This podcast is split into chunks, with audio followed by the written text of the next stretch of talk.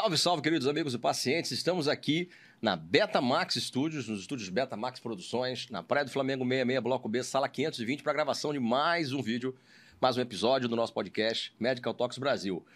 Toda quarta-feira tem episódio novo no meu canal, Dr. Adolfo Bamonde. É só ir lá na aba ao vivo, vai ter os episódios mais novos e todos os antigos. Você pode ter acesso também no link da bio do meu Instagram. Rapaz, hoje aqui eu tô com um cara, meu irmão, vou te falar não.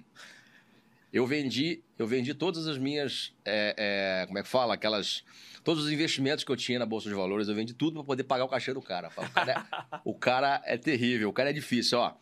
Ele é médico, formou, formado, quantos anos já?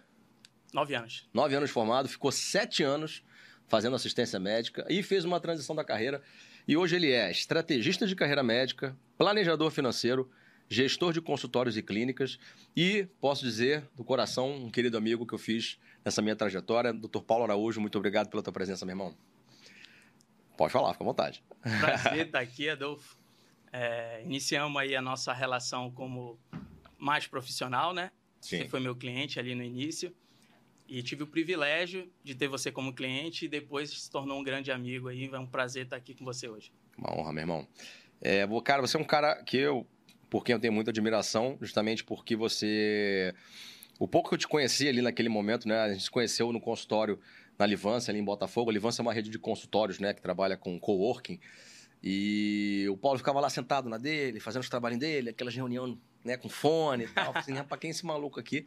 Novinho, quietinho no canto. Aí as meninas falam, não, esse é o doutor Investe. Eu falei, rapaz, quem é o doutor Investe? Aí comecei a entrar nas coisas falei, pô, o maluco é brabo, velho. Foi quando eu virei o teu cliente. E é, a partir daí a gente fez a nossa amizade e com certeza assim, foi, foi, foi muito bom para mim. É, o pouco tempo que a gente teve junto, né? Infelizmente você foi para longe, não tô te vendo mais aqui na Livância. E, cara, eu queria falar, queria começar a nossa conversa falando um pouquinho sobre a tua vida pessoal especificamente, mais a questão profissional, no caso, né? É, você se formou, falou, tem nove anos, e você chegou a fazer uma especialidade médica na hora que você se formou, ou você já caiu pro mundo? Vou te contar toda a minha jornada de qualificação e posicionamento de mercado. Então, a gente Vontade. tem que sempre olhar para essas duas esferas. Mas antes eu queria fazer uma retrospectiva de como eu te conheci, né? Você falou que eu ficava ali no computador, trabalhando e tal, né? No cowork médico. Difícil eu estar dentro do consultório, era mais ali na parte de gestão, não estava no atendimento, na, no front, atendimento clínico. E tu chegava ali, tô com os ocupava o espaço do cowork, né? Eu falava, cara, quem é esse cara que chegou com essa energia aí bacana pra caramba? Falando com todo mundo, É espalhando ali aquela energia. Eu falei, pô, tem que me conectar com esse cara. E aquele ambiente é de conexão, né? É, justamente. Aí a proposta daquele ambiente é para os médicos que não são acostumados tanto a estar fazendo esse lobby, network, fazer esse network. Aí tu chegava ali, ocupava o espaço sempre para tomar uns dois, três cafezinhos, não é só um. É só um. A gente aproveitou para estar trocando uma ideia, conhecer um pouco do meu trabalho e acabou virando cliente e criamos essa parceria. Então, foi nesse ambiente, com essa energia, com essa pessoa boa que você é, que a Amém, gente obrigado. se conheceu. Mas falando um pouco da minha carreira, né? Formei na UFPA, Federal do Pará, eu sou paraense, sou lá de Belém do Pará, terra ali do Tacacá, Maniçoba. Não tem como ouvir Takaká sem lembrar do Calypso, velho. Não tem como. Esses dias eu fui um fígado com uma, com uma menina que é residente em Belém. E, e, cara, a gente passou a captação inteira sacaneando ela com essa música do Takaká, velho. Pô, mas é, não tem, Tem como, como, né? cara. Não tem como. Mas culinária é muito forte. Então, Sim. os amantes da, da alta culinária devem conhecer. Tem vários chefes estrelados lá. Conhecer um pouco da, da nossa cultura, da nossa culinária é bem legal. Então, me formei lá na UFPA, passei dois anos trabalhando. Nesse interim, tinha um programa do governo federal que era o Provab, que hoje está com o nome aí de Mais Médico, Novo Mais Médico. Dependendo do governo, ele vai tendo o nome, vai mudando. Mas é levar o médico para a estratégia saúde da família, para atenção primária, colocar o médico ali onde mais necessita o sistema no SUS. Então, me formei, passei dois anos dentro dessa estratégia, plantonista em outros hospitais, em outros níveis de atenção, mas ainda na atenção primária, fazendo é, a é, estratégia saúde da família. E esse programa, primeiro o Provab, depois eu fui para o Mais Médico, que tu passava só um ano no Provab, tu não podia continuar. Depois tu ia para o Mais Médico. Nesses dois anos eu ganhei a qualificação de pós-graduado em Medicina de Família e Comunidade. Tive que apresentar um trabalho de conclusão, de residência, um TCRE, E na Universidade Aberta do SUS, o NASUS, eu fui certificado como pós-graduado em Medicina de Família e Comunidade, só trabalhando. Aí o que, que acontece nessa época? Tá ali, é, acadêmico de medicina, uma bolsazinha só do CNPq que eu ganhava, que era 300, 400 reais, era com isso que eu vivia ali, fazia os meus rolês e tal. E cai o CRM na mão, tu passa a ganhar 30 mil. Então, esse é um ponto muito interessante da gente falar. Qual o preparo que eu tinha para essa mudança drástica? Nenhum. Venho de família, é, sou o primeiro médico da família, importante isso, né? E não tinha preparo para lidar com dinheiro e nem tinha preparo para começar a ganhar dinheiro. E quais formatos que a gente ganha dinheiro, como lidar, tributação, imposto, zero. Zero. A gente não é preparado em nada, a gente é preparado para se tornar funcionário de grandes hospitais. Isso é mão de obra extremamente qualificada e, de certo modo, para nossa qualificação barata. Concordo. Então, é assim que eu começo a minha carreira ali. Então, comecei a ganhar 30 mil e a gente começa com aquilo, né? Cara, porque eu já passei aqui. Quantas abdicações, né? Quanto foi difícil para eu chegar até aqui. Lembrava dos transportes, uma dor muito grande que eu tinha, o meu transporte para chegar na faculdade. Então essa dor refletiu logo no primeiro desejo, que era ter um carro. Mas eu não queria qualquer carro. O carro. Eu queria o carro. Então falei, cara, eu paguei o preço, conquistei isso, agora chegou minha hora de ter um carro.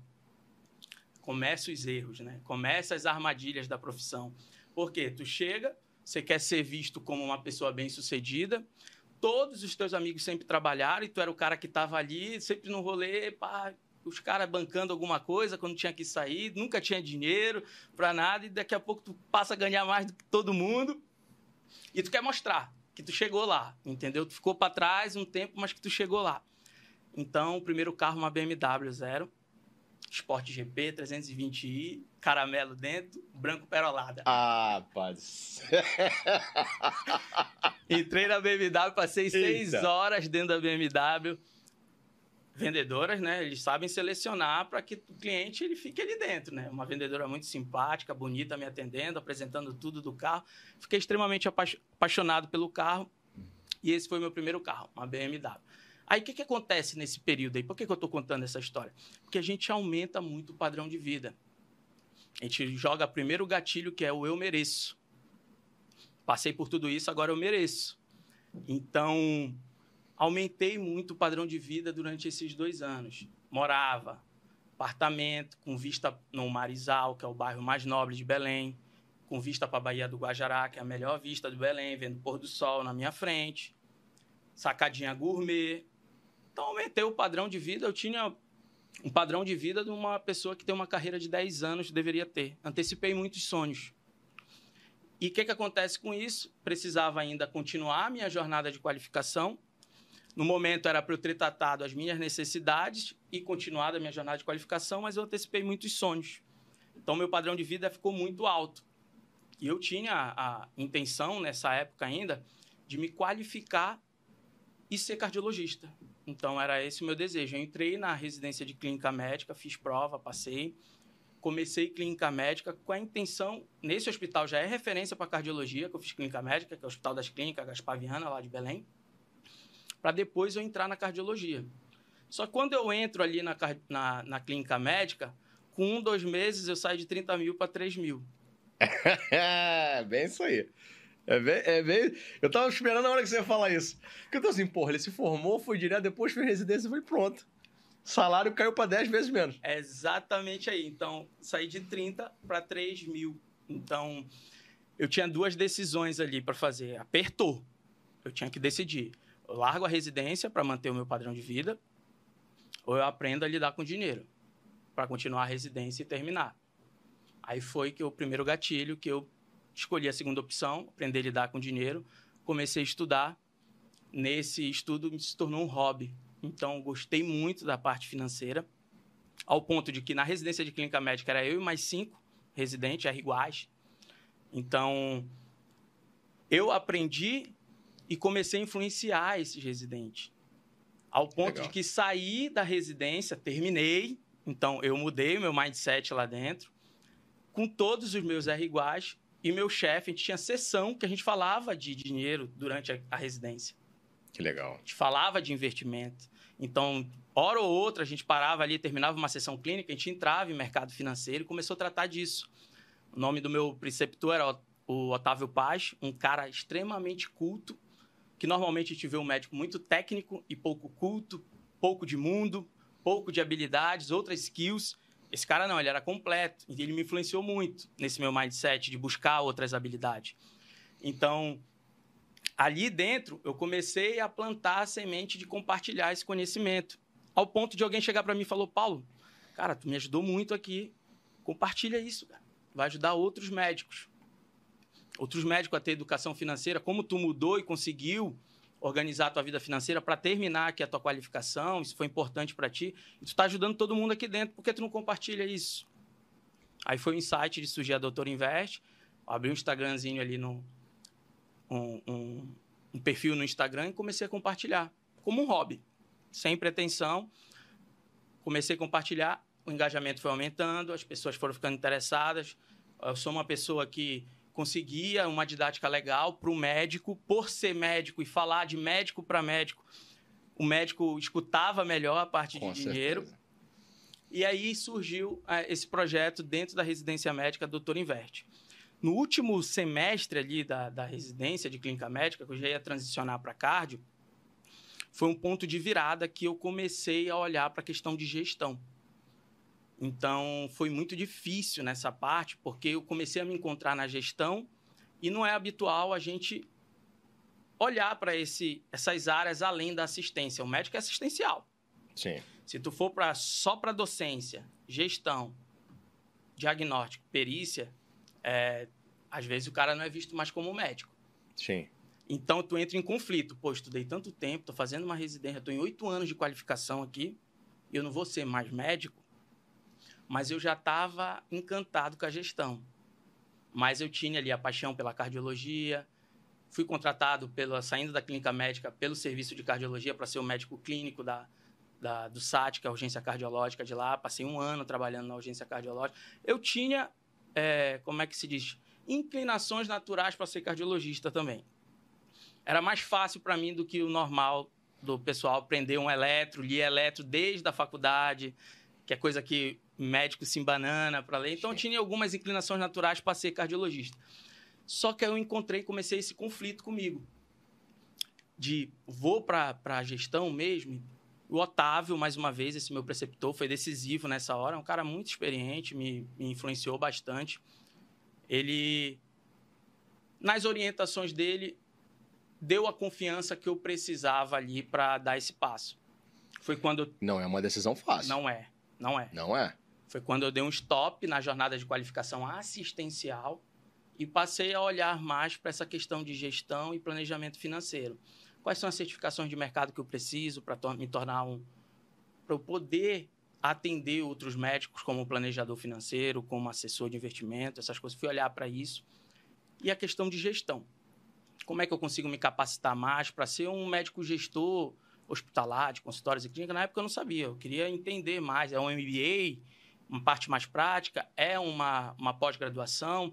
Comecei a olhar para isso e querer entender mais para eu tomar essa decisão. Só que é difícil tomar essa decisão e toda a minha jornada de qualificação, desde o primeiro semestre lá de medicina, nunca foi apresentado para mim que isso era uma opção.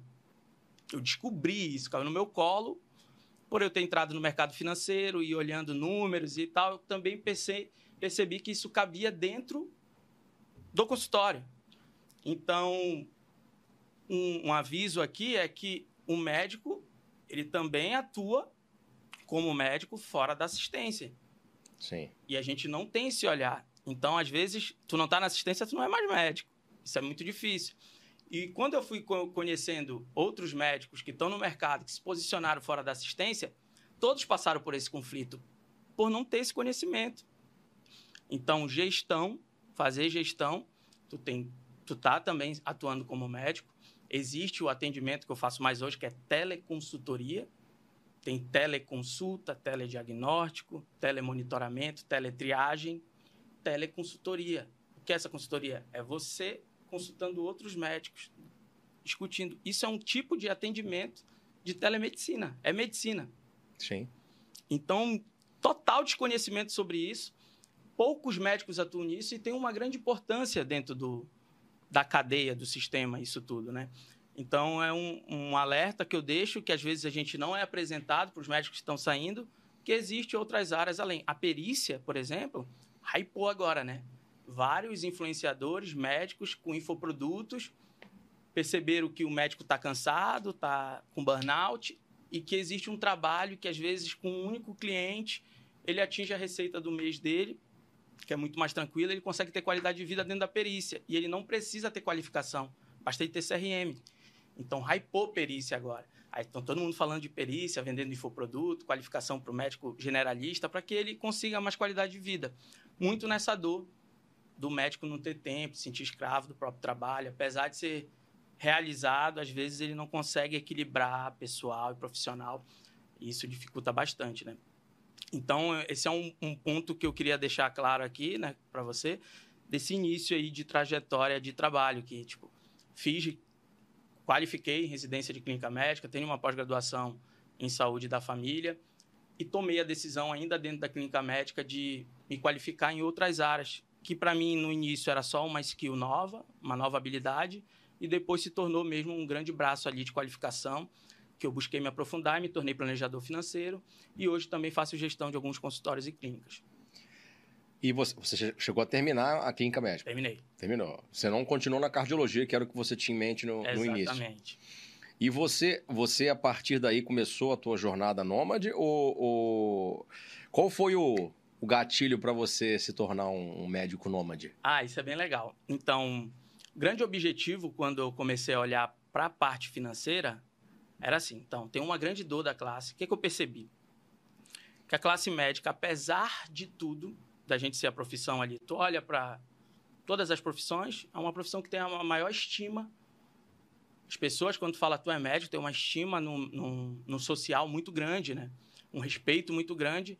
Mas que eu olhava para os colegas médicos, pessoas com 10, 15, 20 anos de profissão, e que não se mostrava realizado com a profissão. Então, eu parei para pensar, o que, que tem de errado aí? Por que, que o médico, apesar de tudo isso, dele estar tá numa profissão que ele consegue ter resultado financeiro, que ele consegue ter estima profissional, dentro da hierarquia das necessidades dele ali, tudo se completa, por que, que esse cara está frustrado? Na verdade, a maioria está frustrada.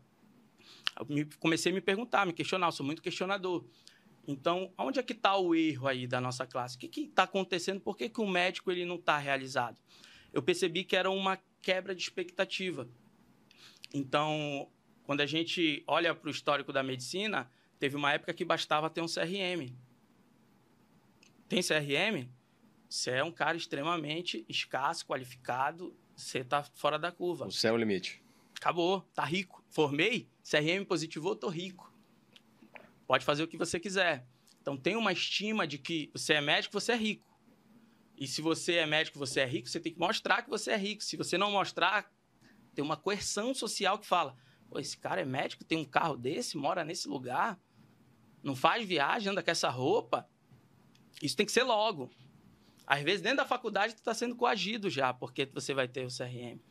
Então, antes bastava ser CRM. Aí depois, não. Começou, você precisa ser especialista.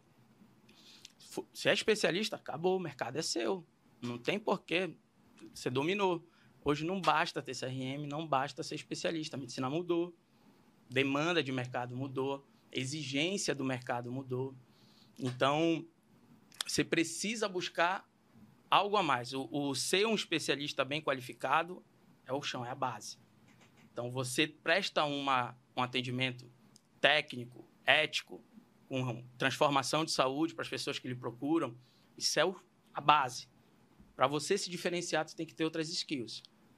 Tem que ser investidor, tem que ser empresário, empreendedor, entender de marketing digital. Se você posicionar, ter uma marca forte no mercado. Senão você vira. É, você acaba entrando ali na. É vítima do sistema. Você vira uma vítima do sistema e vai trabalhar para grandes operadoras de saúde, seguradoras, muito barato, vai receber por hora, e quem ganha são essas grandes empresas, né? Então, como fugir disso? Primeiro, é quebrar essa expectativa. Porque CRM positivou, tu não tá rico e não basta ter um RQE para você tá você ser o cara dentro da medicina. Então tem que quebrar essa expectativa. Então o cara ele entra na medicina achando que basta isso e ele mira toda a jornada e energia dele para ele ter um RQE e esquece o resto. Aí ele chega, entra no mercado, quando ele olha o mercado e agora, aí vai fazer, vai se se vincular a convênios, vira vítima de convênio, nunca transiciona para o consultório particular. Muito prazer. Meu irmão, foram sete anos da jornada aí. É... Especialização, saravá, nem fala. Tô, tô ouvindo você falar, tô falando, eu, sou eu. É, isso aconteceu comigo. É a jornada do médico, é né? É a jornada. Então a gente só olha para isso e essa é a nossa expectativa e acho que isso vai gerar o resultado que a gente precisa e quando tu vê, não gera. E o que, que acontece com isso? Uma quebra de expectativa. E quebra de expectativa é o quê? Frustração. Então a classe está frustrada.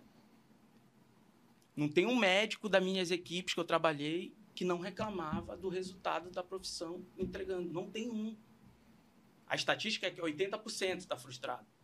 Mas, na verdade, não tem um médico que eu conversava no dia a dia que não reclamava do que a profissão está entregando. Então, primeiro, desalinhamento de expectativa total aí. O médico tem que alinhar as expectativas que não basta ele ser especialista, ele tem que ter uma marca pessoal forte para que ele se diferencie e tenha resultado e não seja vítima dos plantões e convênios. Sim. Então, esse é um detalhe. Então, quando eu comecei a olhar para isso, eu falei: primeiro, o plano de carreira tradicional está levando os médicos à frustração. Eu tenho que criar um plano de carreira alternativo que me leve a ter uma carreira exponencial. Aí surgiu a carreira médica exponencial, que eu comecei a defender e tal. Como é que eu tenho uma carreira médica exponencial? Duas habilidades: investimento e empreender. Você bota seu dinheiro para trabalhar para você ou você bota outras pessoas para trabalhar para você. Quando fala em empreender, pensa em gestão, marketing, vendas dentro do teu consultório, uma marca pessoal forte. Para você não depender de plantão e nem convênio. Se libertar disso, né? Aí, pô, agora eu tenho um modelo de carreira alternativo com habilidades que eu tenho que buscar para eu me posicionar no mercado e ter resultado. Então, dentro da minha jornada de qualificação, eu tenho, um, um, eu tenho uma jornada aqui dentro, mas além disso, eu tenho que ter novas habilidades que o mercado demanda para que eu me diferencie. Aí a carreira médica exponencial. E essa carreira, o resultado dela, o grande objetivo dela, é que o médico se sinta livre, não se sinta escravo da própria profissão. Que é esse é o sentimento. Eu não tenho tempo. Às vezes eu sou bem sucedido, eu mostro ser bem sucedido, mas não tenho tempo para viver minha vida. Eu tenho que trabalhar para manter um padrão de vida que eu não consigo viver. Era o meu sentimento enraizado. Sete anos na assistência, chegou na pandemia, o sentimento que eu tinha é: cara, eu não consigo me livrar disso aqui. Eu quero ter tempo para meus hobbies. Eu já ouvia falar de liberdade geográfica, queria viajar. Como é que eu saio de, desse dessa roda aqui que eu não consigo, quero me sentir mais livre, que tem mais tempo. Então, aqui dentro nasce as liberdades da Doutora Invest, né? Então, o que, que o médico tem que ter de liberdade? São as cinco liberdades: liberdade de tempo, liberdade social. Na verdade, duas são mindset. Então, mudar a mentalidade para que tu consiga conquistar as outras, que é a liberdade social e pessoal. Aí vem de tempo, financeiro e geográfica. São as cinco. Vou falar um pouquinho delas aqui, só para te pedir agora. só para te entender. Traduz aí. Então, o que, que é a liberdade social? A liberdade social é a gente tá numa classe que nossos pares primeiro, tudo que tu for fazer de novo, for buscar de novidade, for inventar que é fora dessa desse círculo aqui, tu vai ser julgado. A classe está aí para julgar. Sim. Então, é julgamento total tá? Então, mudou um pouquinho, inovou, tá buscando resultado, tá querendo sair dessa roda, tu vai ser julgado. E a primeira preocupação que tu tem é, não é com o resultado da pessoa que tu tá querendo atingir com essa mudança, não é com, com a tua família, é com os pares, é com a classe julgando. Dentro do mundo cirúrgico isso é mais forte. Uh, saravá, Imagine aí quando tu começa a gravar um podcast desse aqui, Adolfo Blogueirinho no corredor. Aí, sem dúvida. Eu senti isso no dia a dia também. Então, é uma coerção social muito forte para tu ter um padrão de vida, ou seja, bens que mostre que tu é médico bem sucedido, e para tu ser. Você tem que ser aquele padrão de médico. Então, tu tem que ter e ser. Coerção social. Como é que eu me blindo dessa coerção social para que eu consiga realmente olhar para o que é importante para mim? Entendeu? Então, a primeira liberdade é liberdade social. Isso, essa liberdade social é mudança de mindset. Mindset. Mindset total. É uma coisa assim, você não tem mais que se preocupar com aquilo aí. É, é tu ligar o foda-se. Em outras palavras. Liga o foda-se. Os caras estão pensando, é um combinado que tu faz contigo mesmo, com teus valores. Tu vai ser julgado, só que tu passa ali de um julgamento, que, que, eu, que eu conto hoje como resultado. As pessoas que me julgavam hoje são, são meus clientes. Uhum. Então, ali no início é chacota e tal, daqui a pouco tu tem resultado. O que, que tá fazendo aí? Como é que é isso aí? Daqui a pouco vira teu cliente. Então, é normal. Então, tu passa de louco a um cara bem sucedido, legal, entendeu? Então, liberdade social, tu tinha me dado essa questão social. Só que a nossa classe é extremamente vaidosa. Total. Ego. A gente passa por crivos que selecionam as pessoas que são extremamente vaidosas para chegar nesse tipo de qualificação, nesse tipo de profissão e resultado. Então, tu passa por. Tu te blinda da questão social, mas às vezes tua vaidade, teu ego faz tu cair nas mesmas armadilhas. Sim. Então, tu tem que aprender a dominar seu ego. Não é mitigar. Ser vaidoso para algumas coisas é boa. Não é tirar o teu ego. Vaidade para tu atender bem teu paciente, resolver o problema dele, gerar uma jornada de experiência do cliente legal para ele. Isso é legal. Tá buscando ser um bom pai, ser buscar ser um cara presente dentro da sua família. Ser vaidoso para isso é legal. Para consumo, para outros perfis, acaba atrapalhando teus resultados. Então, como eu me blindo da coerção social e eu controlo o meu ego para não cair nas mesmas armadilhas. Totalmente mudança de mindset. Perfeito. Liberdade social, liberdade pessoal. Passou dessas duas liberdades, que é mais mindset, vem a prática, né? A pessoal, essa que você acabou de falar Dominar agora. o ego. Dominar o ego. Tá. Social, se blindar da coerção social. Sem que, eu sei que você tá numa pegada boa aí, mas sem querer interromper. Quem tá querendo trabalhar esse mindset, tem algum livro, alguma coisa, alguma leitura, algum vídeo que você recomenda para poder? Tem vários, tem um livro Mindset, o nome, Uhum. que trata muito bem disso. Eu não vou lembrar o nome da autora aqui, mas ele trata muito bem essa questão de mudança de mindset. Mas eu digo que, na prática mesmo, para o médico, é ele sentir inicialmente o resultado dos pequenos passos. Então, tu começa, às vezes não tem resultado nenhum, mas quando começa a dar resultado, tu olha para o resultado que tu tem, porque tu está abdicando, isso vira uma âncora, que eu chamo de custo de oportunidade. Então, sempre está fazendo a questão do custo de oportunidade quando olha para o mercado financeiro, isso é muito claro. Então, eu deixo de consumir hoje para eu ver meu dinheiro no tempo, trabalhando por mim. E eu sei que esse dinheiro no tempo trabalhando por mim é que vai me dar liberdade. Então, como é que eu consigo diminuir o meu perfil consumista hoje, o perfil do T, de ser o médico, estrelão, é eu ancorando em um resultado maior do outro lado. Então, custo de oportunidade, toda vez que eu tomo uma decisão, eu abro mão de outra. Tem um custo cada decisão, Sim. alto às vezes. Mas aí, se eu estou ancorando e eu sabendo o que, que isso vai me gerar no longo prazo, isso aqui me ajuda muito. Então, é sempre estar dentro das decisões olhando para custo de oportunidade. Então, esse resultado, quando tu projeta, às vezes até no tempo, ele para tu não tem ele hoje, mas tu está projetando e visualizando ele, isso ancora muito bem para te tomar essas decisões de mindset, né? Uma grande âncora que eu uso é o custo de oportunidade e quanto eu ganho por hora. Então, se eu sei que eu ganho X por hora e eu tô agora na Black Friday e aquilo que eu vou comprar ali na Black Friday são 12 horas minhas, será que vale realmente 12 horas minhas? Aí o cara começa a ancorar. Pô, 12 horas minha trabalhando ali dentro do bloco, acho que não vale isso aqui não. você sabe que eu já comecei a pensar assim, cara. Você vai Exato. comprar umas coisas e falar assim, caraca, isso é o valor de uma retossigmoidectomia. Exatamente. Você, tipo assim, tu lembra daquela cirurgia que tu fez, que tu envelheceu uns 10 anos naquela cirurgia, tão, tão difícil que foi. E tu falou assim, nossa, cara, vou ter que fazer uma outra daquela pra ganhar esse dinheiro de novo. Exatamente. Nossa. Então, são âncoras que tu pode estar usando É. que vai lapidar ali, te ajudar nessa questão de mudança de mindset. Isso eu ganhei com o tempo. Isso foi uma parada que eu fui ganhando com o tempo. Eu comecei a fazer essa, essa analogia com o tempo, né? Exatamente. Ao invés de falar de, de dinheiro, eu falar de tempo. E o mercado financeiro ele te dá muito isso. Quando tu bota a habilidade de investir, tu, tudo tu vai usar o custo de oportunidade dos investimentos ali. Então, o, o investir é ver o seu dinheiro no tempo, né? Então, daqui 10, 20 anos, quanto é que eu tenho de patrimônio? Isso é capitalização, né? Juros, juros composto, capitalização composta.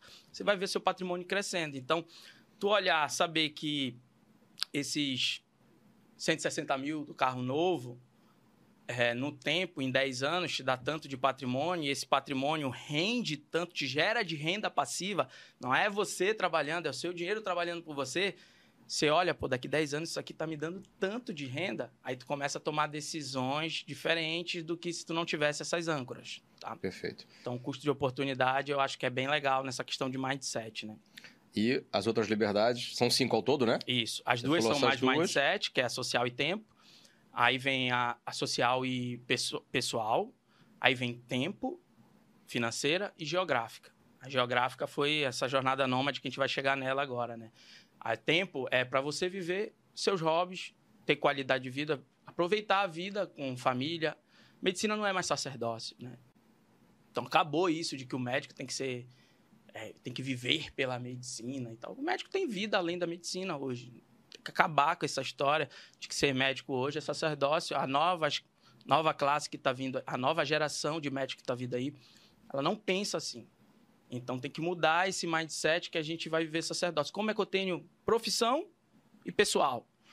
Qualidade de vida no pessoal, ter tempo para viver as coisas que você gosta também. Isso só vai ser possível se você tiver liberdade financeira. E a liberdade financeira é ter patrimônio investido, gerando renda que cubra o seu, o seu, o seu lifestyle. Se cobre só seu custo de vida, a gente chama de independência financeira. Se cobre teu lifestyle, tudo que tu gosta de viver, a gente chama já de liberdade. Muda um pouco a nomenclatura. Sim, sim. A liberdade financeira. Uma coisa é cobrir custos fixos, outra coisa é cobrir, além dos fixos... Teu lifestyle. Tudo que você de gosta de fazer. exatamente. É. Que aí é liberdade. Então, como é que eu alcanço esse patrimônio para que ele gere essa liberdade para mim, tá? E por último, a minha queridinha, que é a liberdade geográfica. Então, tu poder trabalhar e viver de qualquer lugar. E hoje isso é possível com a medicina também. Exatamente. Tá? Então, você tendo esse lastro patrimonial, financeiro, isso ajuda muito, mas até mesmo para você trabalhar de qualquer lugar, hoje com um método de cuidados, que é a telemedicina, isso é possível. Você pode atender com agenda nacional. Então, atender de qualquer lugar, paciente de qualquer lugar, modelos de atendimento que não precisa estar presencial com o paciente, como telemonitoramento. O paciente ele tem um diagnóstico, uma doença crônica, e ele precisa só de ser acompanhado precisa estar sendo, às vezes, examinado em consultório para fazer um diagnóstico. Então, é possível você ter, com método de cuidados, com algumas tecnologias, trazer muito essa parte de inovação para dentro da medicina para que tu consiga trabalhar e viver de qualquer lugar. Então, essas são as liberdades.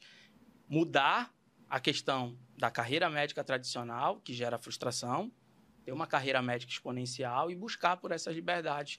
Ser um médico que chegue ali a se tornar pleno, né? Tenha uma plenitude, consiga viver com plenitude e, e usufrua do que tem de melhor na medicina, né? Que é muito bonito, mas acaba a gente virando escravo e isso é ruim.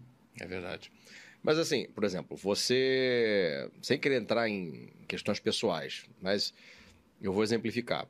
Por exemplo, eu, dentro da minha profissão, eu teria muita dificuldade de fazer essa questão, de ter essa liberdade geográfica, justamente porque quando a gente está falando de uma especialidade cirúrgica, a gente está limitado a, certas, a certos contratos com o hospital, você tem uma certa é, é, rede hospitalar que te contrata para você operar ali, você tem, por vezes, no meu caso, por exemplo, eu tenho uma esposa e dois filhos.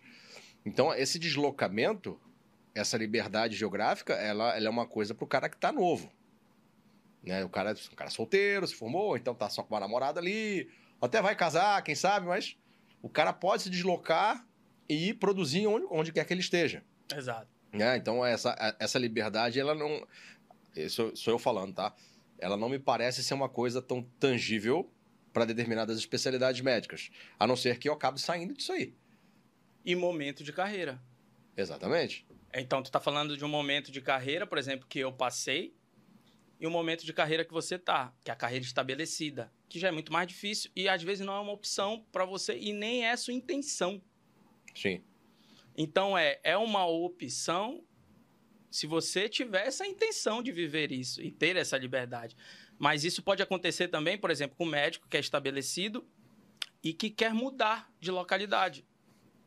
E às vezes esse, se enraiza tanto num local, em termos de lista de cliente, clientela, boca a boca, é onde que o cara não consegue sair dali. Exatamente. Então, como é que muda esse mindset até para transicionar de um local para outro, experimentar outras coisas, ter dentro do mapa de oportunidade da tua especialidade outras opções de rentabilizar, não só cirúrgica. É, então, dentro da mentoria, a gente estava agora em São Paulo fazendo uma mentoria, a mentoria médico de valor, estava só com médicos especialistas e médicos com carreira estabelecida lá. E muitos médicos chegando naquele momento de que é, eu estou sentindo que em 5, 10 anos eu não tenho mais esse pique cirúrgico aqui.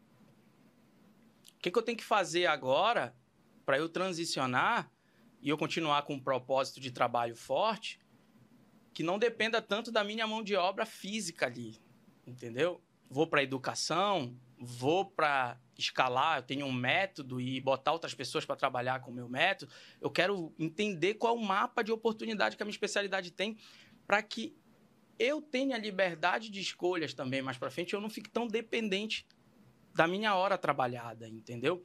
Então, teve um exercício que a gente fez durante a mentoria que foi até um dos principais insights para alguns médicos que estavam lá, que é olhar um mapa de oportunidades, o que, que tem de oportunidade dentro da minha especialidade, não olhar só para a parte técnica assistencial que a gente faz no dia a dia. Levantar um pouco a cabeça e olhar ali o que, que tem de oportunidade. Educação, é, diagnóstico, olhar para outras coisas. Então, às vezes, tu está dentro de uma parte cirúrgica, só está operando, podia ter uma clínica, outra equipe operando junto para você, diagnóstico ser feito dentro da sua clínica, é, ter um braço de educação, vendendo infoproduto para a população de qualidade, aumentando o nível de consciência, resultado, transformando saúde. Você vai olhar, tem um monte de opções e às vezes a gente só olha para a parte técnica assistencial que a gente foi treinado para fazer. É isso aí. Então, é essa liberdade também de tu ter outros braços, pessoas também trabalhando por você, seu dinheiro trabalhando por você e se torna uma opção. Você mudar ou não. Mas não é que tu precise fazer isso, entendeu? É só tu ter essa opção dentro do teu leque, porque hoje é, você faz a medicina por propósito e não por obrigação. Sim. Então, tu chegar ao ponto de eu tô indo para o meu consultório, porque eu quero, quero gerar valor nas pessoas que me procuram e não porque eu preciso. Aí é o golaço. Aí é, é, o, é o, é o grande objetivo da parada, né? Sim. né? É, eu vou te ser muito sincero, assim, é, eu sou completamente apaixonado por cirurgia. Eu, eu é como se fosse, para mim a cirurgia é como se fosse um, uma meditação, sei lá, uma, é uma parada que eu tô ali focado, tô fazendo aquilo, eu gosto daquilo, eu gosto de saber que eu sei aquilo, entendeu? E eu gosto mais, mais ainda de resolver o problema. Quando eu vejo aquele tumor saindo com margem, com um negócio bonitinho, com as cadeias linfonodais. E, cara, eu morro de medo de perder esse gosto, velho. Eu morro de medo de perder esse gosto. Porque a gente, a gente vai vendo com o tempo que vai chegando um determinado momento da vida que você recebe um chamado para uma cirurgia, você fala assim: ah, não, velho. Não tô afim de fazer isso hoje. Hoje, tipo, tem dia que eu não tô afim, eu vou lá, Mal. mas quando eu tô lá, eu tô pleno. Tá pleno. Maravilha, tô ali, tô fazendo o que eu gosto. Mergulha. Tô tranquilão. Mas eu tenho muito medo de chegar o dia, de eu olhar para aquilo ali e falar assim: ah, cara, não aguento mais essa porra, não. Quero mais pra minha vida, não. Entendeu? E é uma coisa que eu. Eu fiz com expectativas de passar o resto da minha vida fazendo, até a minha mão tremer a ponto de eu não conseguir fazer mais. Entendeu? Velhinho ali, com, não consegui mais fazer o que eu gosto de fazer. Entendeu? Esse era o meu grande objetivo quando eu fiz medicina. Mas é, é, hoje a carga de trabalho, ela, ela, ela, apesar de eu estar com 35 anos, ela pesa muito para mim. Ainda mais com dois filhos. Né? Que você tem outras responsabilidades, não só profissionais, você tem responsabilidades com a sua família. E é difícil ter família. Dá muito trabalho. Mas assim, é um trabalho que a gente gosta, não é um trabalho que a gente, ah, meu Deus, eu não aguento mais, não. Vou desfazer da minha família, não, não. Eu vou, vou virar solteiro e nômade, né? Não, larguei tudo. Não, sou. É, ter família era outro propósito da minha vida, era outra coisa que eu sempre quis fazer. Mas é, eu morro de medo das, de você acabar se frustrando em tudo porque você não conseguiu organizar a sua vida. Aí tu imagina, tu chega lá com seus 40 e poucos, 50 anos, Tu não foi um bom pai, tu não foi um bom marido, teus filhos não gostam de você, tua mulher te largou, tu tá solteiro, bem dizer, sozinho e tá de saco cheio da tua profissão. Cara, isso é muito doido. É muito doido o negócio desse. E lá atrás, cara, tu era um sonhador. Mad Love. Né? Lá atrás tu tava assim, caraca, meu, eu quero operar. Eu vi os caras operando, eu ficava assim, meu Deus do céu, cara, eu quero fazer isso um dia. Quero muito saber fazer isso um dia. Porque daí tu viu os caras cortando em determinadas áreas e fala assim, pô, mas por que, que tá cortando ali, cara? Como é que ele sabe que tem coisa ali que, que não vai lesar um vaso, que não. Cara, e hoje eu entendendo que o que eles caras faziam na época, pô, aquilo ali. Cara, é uma satisfação pessoal fantástica. Legal. Legal. Entendeu? E, Grande propósito teu, né? Eu sou, eu sou, completamente apaixonado, cara. Eu adoro, adoro. Recentemente eu atendi uma, uma, uma menina. É, a cirurgia em si é uma cirurgia simples, mas você vê a, a gratidão no olhar das pessoas, é outro troço surreal que a medicina proporciona. Né? É uma menina jovem que teve uma, um cisto ovariano hemorrágico. Ela tinha um litro e meio de sangue na barriga. A gente foi lá, eu conversei com a família, expliquei, falei, tem que operar, não pode esperar muito e tal. E resolvemos o problema. A menina jovem está com seus 20 e poucos anos, é, super ativa, parece uma modelo, assim, super bonita. E, assim, hoje ela, hoje ela foi no, no, no consultório lá no hospital para fazer uma consulta de retorno. E, cara, ela estava bem, os pais estavam felizes, assim, você via que ele, o olhar de gratidão, tipo assim, pô, você ajudou minha filha num momento muito difícil. Então, cara, assim, eu tenho medo de perder o brilho dessas coisas, sabe? Coisas que a medicina proporciona que outras profissões talvez não proporcionem na mesma, na mesma, na mesma intensidade. Né? Entendeu? Isso é uma parada que eu morro de medo. E é por isso que esse foi um dos motivos de eu buscar a tua mentoria naquela época, né? E foi o que abriu muito a minha cabeça. Graças a você hoje eu tenho um canal no YouTube. Legal. Do canal eu vou ler para esse podcast. e a gente está escalando, já tem meu primeiro infoproduto. Conciliar tudo isso não é fácil não, mas é eu vejo que não tem outra opção. Se eu quiser, tipo, usufruir do, das minhas escolhas profissionais e pessoais, eu preciso de alguma, de alguma outra coisa, né? Sim. Pra, pra... E eu acho que isso, é, eu acho que isso é, é, o sentimento da grande maioria dos médicos, amigos meus, cara. Eu vejo os caras, assim, talentosíssimos, é, é, grandes cirurgiões e... Cara, o cara emendando uma coisa na outra e trabalhando. E o resultado. É, e, cara... Às vezes o cara, ele até tem um, um estilo de vida um pouco mais assim, sem luxo, tranquilo, gasta ali o necessário, mas o cara não consegue construir família. O cara tá nos seus 40, 42 anos, não tem filho ainda. Sabe? E, cara, ter filho é uma... Tudo bem, tem gente que não quer, mas. Cara, é uma experiência pessoal que não tem, não tem como você ler um livro e entender. É só quando você pega aquele bichinho na mão ali, aquele negócio teu ali com a tua cara, que tu vai entender o que, que é. Então tem coisas que o cara abdica da vida para poder viver na profissão e muitas vezes não vive. Então você perde as duas coisas. Exato. Coisa muito doida isso, cara. Foi um desabafo, tá? Você desculpa, Sim. acabei. Ah, tranquilo. Desabafando. Mas assim, pô, eu digo tranquilamente que eu sou um cara realizado. Graças a Deus eu, tô, eu sou muito feliz com a minha família e com a minha profissão. E, cara, uma coisa que eu, que eu queria te perguntar, uma das coisas que eu assisti alguns vídeos teus e, e faz parte um pouco do teu, do teu planejamento, né? É, de, de carreira, você fala sobre a escolha da especialidade médica. Você ajuda as pessoas a escolherem especialidade médica. Eu, especificamente falando, escolhi por amor. Me apaixonei pela oncologia e vi a oncologia como uma coisa assim para a vida. É isso que eu quero viver. Eu quero viver tratando pacientes com câncer. Eu entendo essa prática tua como uma escolha racional. É isso? Sim, vou mostrar para esse povo que quer se especializar qual é o melhor caminho para você ter o que você falou, essas cinco liberdades, é, é, e ao mesmo tempo se realizar profissionalmente. É isso, basicamente? É isso, né? Então, eu adaptei para essa escolha o método Ikigai. O Ikigai, que é um, um, um, um método para você buscar aquilo, a razão de você viver, né? Então, o Ikigai, o que, que eu faço? É por amor, que eu sou bom, que o mercado precisa e que eu sou bem pago por isso. Então são os quatro pilares ali.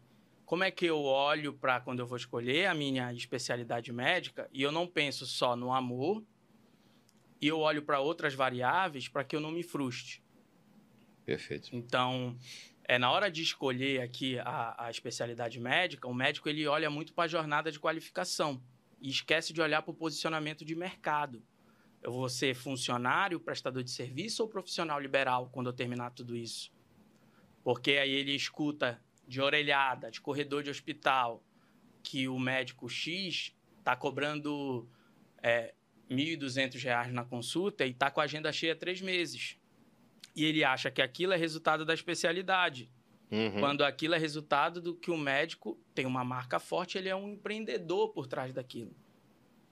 Então não depende da jornada de qualificação e sim do posicionamento dele de mercado. Então é tirar um pouco, na hora que o médico está fazendo essa decisão, a questão de como eu escolho isso com uma forma mais racional, olhando também para o posicionamento de mercado para que eu tenha um choque de realidade mesmo.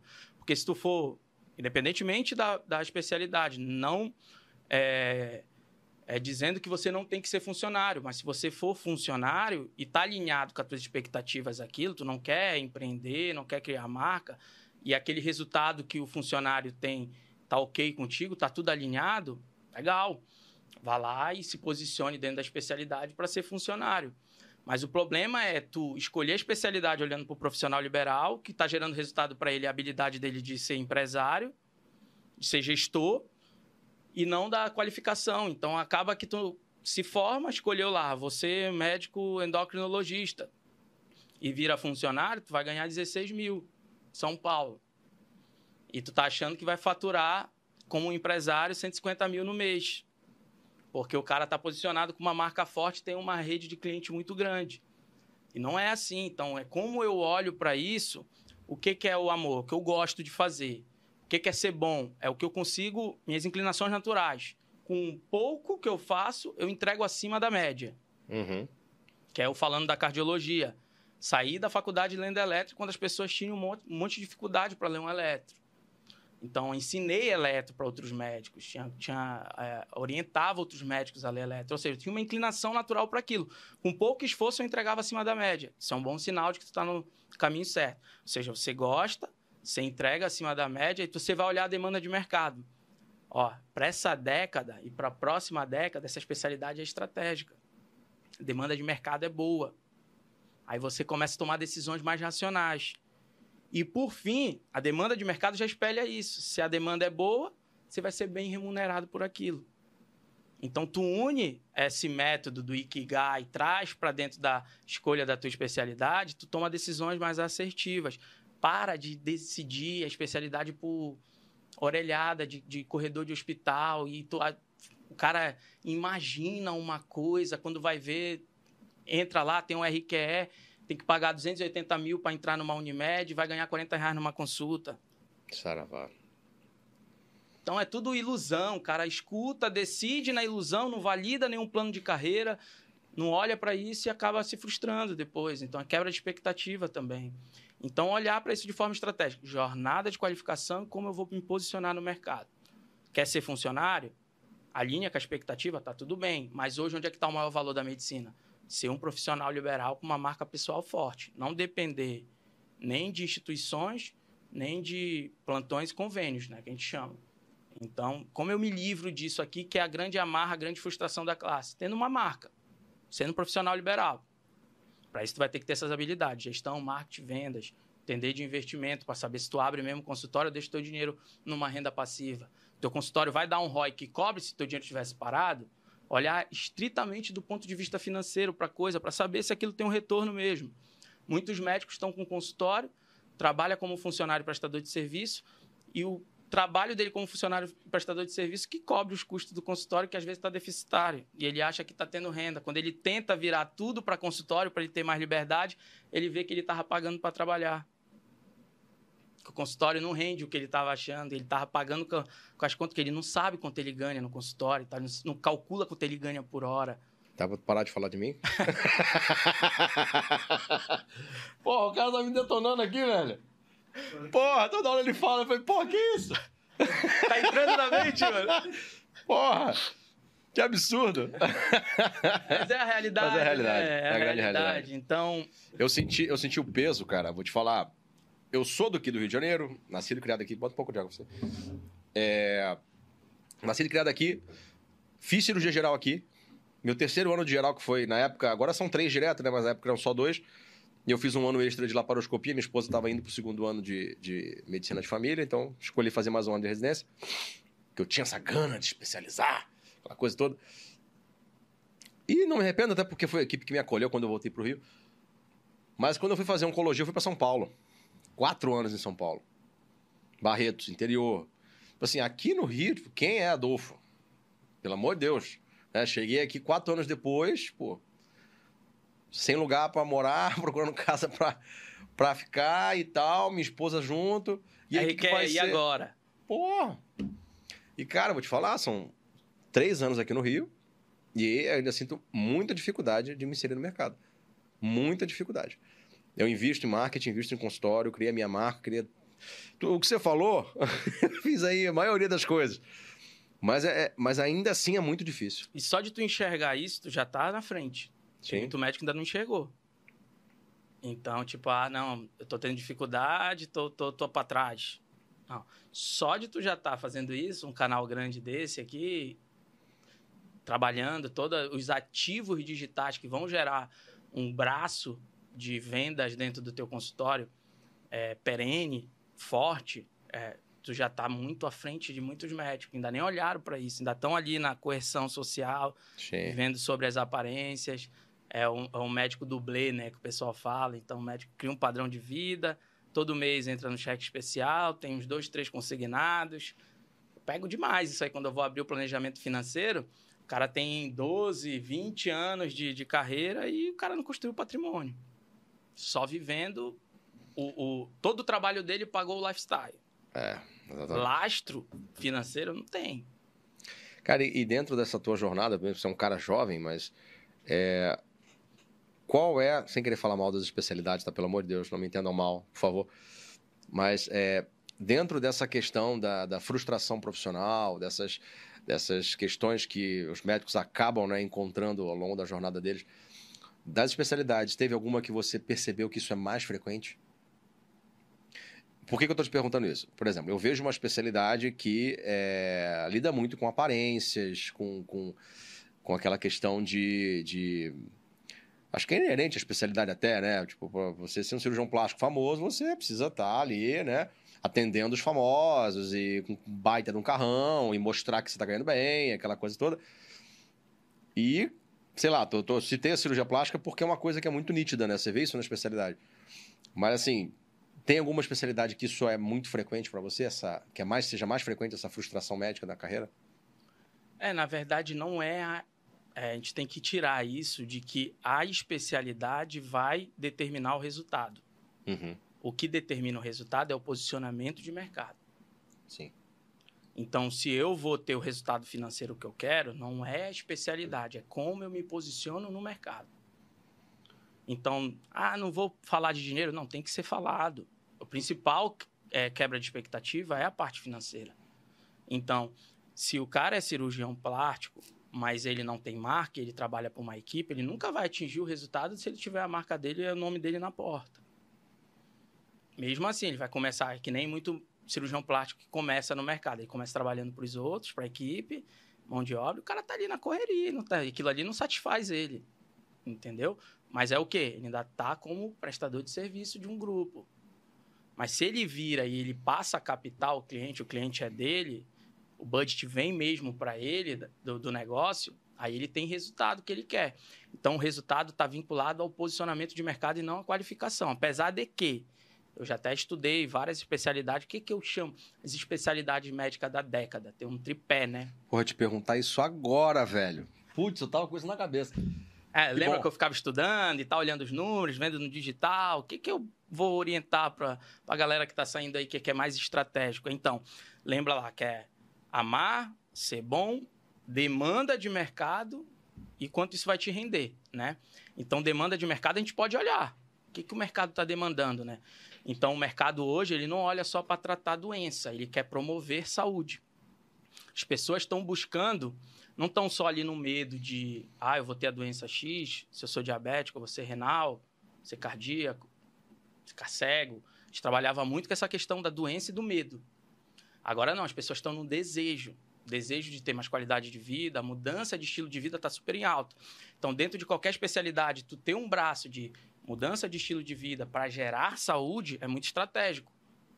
Então, quais especialidades que se enquadram mais nesse perfil de gerar saúde? Aí entra muito esse campo estético, né? Que aqui no Brasil, então, a gente é campeão em tudo de estética. Então, olhar para esse lado de especialidades que geram saúde e não só tratam doença é estratégico. E especialidades que alinham a parte clínica com a parte cirúrgica, que tu consiga ter um volume de procedimentos e cirurgias é, o que, que a gente tem que olhar aqui?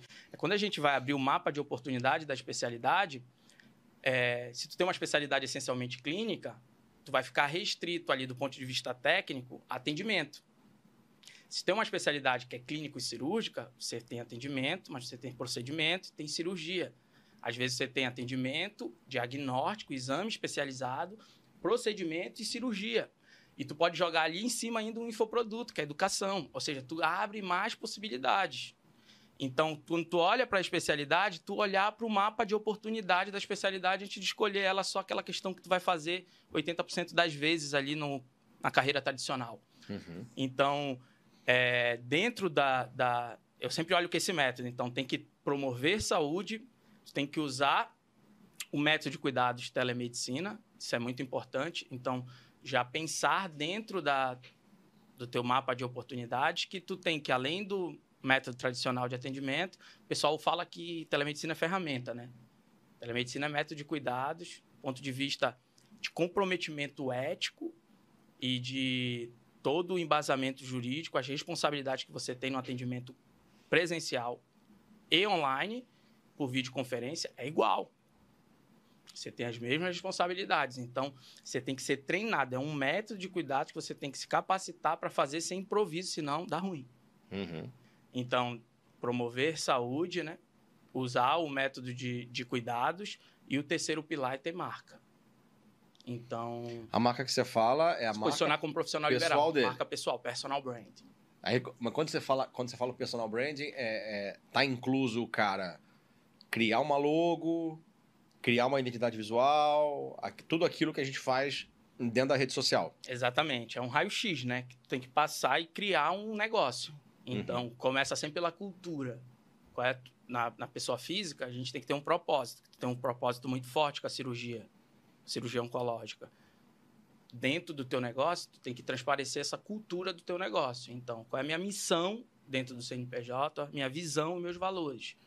Começa é, eu começo pelo porquê. A gente tratou muito isso na mentoria, né? Muitos médicos já com. Isso é um livro, né?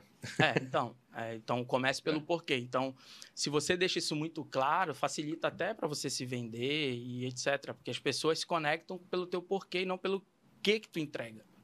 Uhum.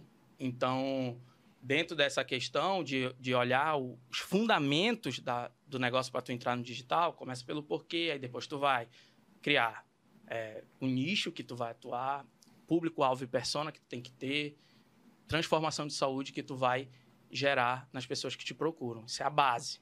Então tem que olhar para isso. Começa pelo porquê, toda essa cultura, depois esse tripé. É, nicho e subnicho, que é a área de atuação que tu vai atuar, persona, é, é, o comportamento, desejos e dores da pessoa que tu vai cuidar e qual é a transformação que ela quer. Tem que ter isso muito claro, sabe?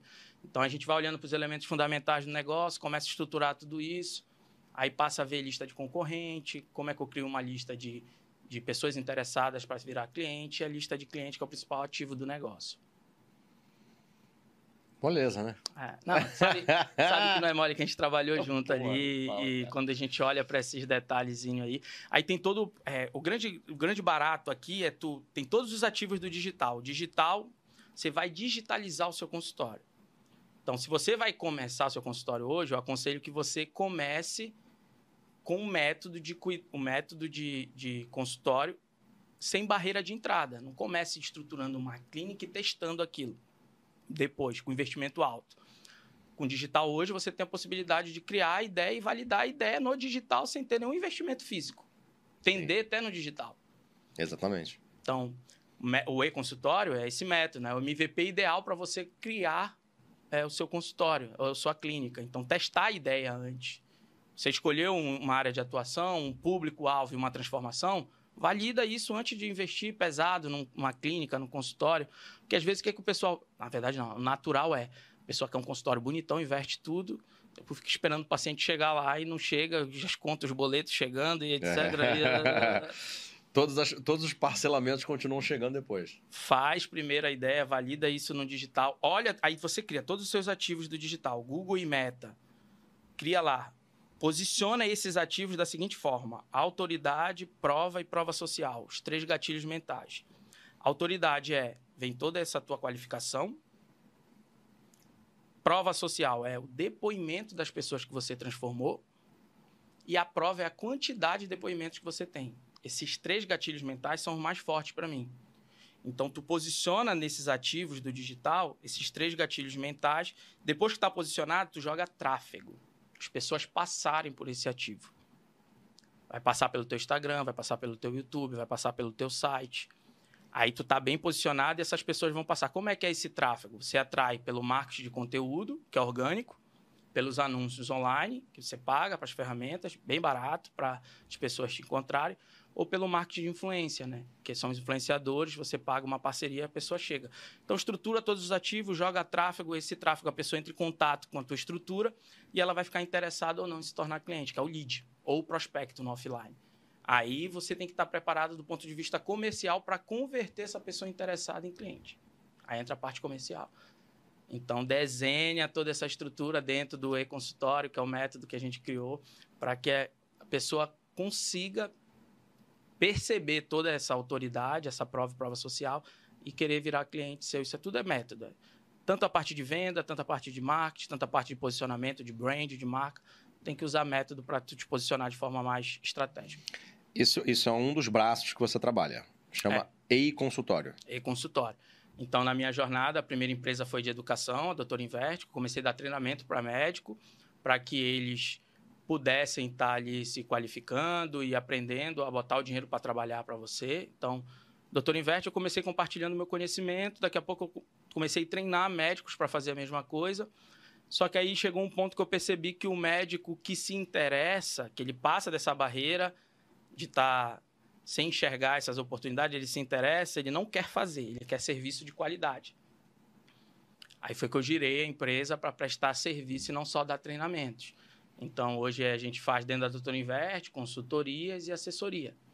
Então, a gente acompanha o médico de perto e sempre com a ideia de que é de médico para médico, por isso é o nosso grande diferencial. Dentro da Doutora Investe, comecei a... Eu abri um consultório na pandemia, quando eu saí na Jornada Nômade. Tinha uma demanda, estavam me pedindo atendimento digital. Fui um dos primeiros ali a começar a fazer atendimento digital. Fiz a primeira capacitação do Chal que é o principal nome aí da telemedicina. Comecei a fazer telemedicina sem improviso. Comecei a atender e vi uma oportunidade durante a pandemia, muitos hospitais fechados, etc. Demanda muito grande. No digital, comecei a atender por telemedicina, abriu o, o consultório de telemedicina, só atendia por telemedicina, fazia triagem e monitoramento, eram os grandes braços ali da, do consultório. Ah, então, nessa, nessa tua jornada nômade, tu chegou a ficar um tempo, então, ainda no assistencialismo? Um ano consultório aberto. Perfeito. Um ano consultório aberto. Então, eu comecei e o conhecimento que eu tinha do digital, do Doutor Invest, que eu estava vendendo treinamentos, eu comecei a aplicar essa parte de marketing, conhecimento que eu estava tendo ali, no consultório. Então, como eu capto o cliente ali no, no, no treinamento, no, nos serviços que eu estava prestando, mentoria, eu comecei a aplicar no consultório para captar paciente. Eu falei, cara, isso aqui cabe aqui. Uhum. É aqui que eu tenho que. O médico não está vendo isso. Aí surgiu o e-consultório, que é o método do marketing digital aplicado ao consultório. Então, dentro dessa jornada, eu comecei a testar essas coisas, fui vendo o que, que funcionava, o que estava legal. Aí eu comecei a fazer esse serviço de, do e-consultório, que era um piloto dentro da Doutor Invest, que deu super certo dentro do ecossistema da Doutor Invest. Os médicos especialistas demandam muito por esse conhecimento de gestão, marketing e vendas ao ponto de, quando eu cheguei em Belém, eu abri a empresa e-consultória e separei a Doutor Investe mercado financeiro, o e-consultório no marketing médico. Então, a gente tem esses dois serviços para os médicos hoje.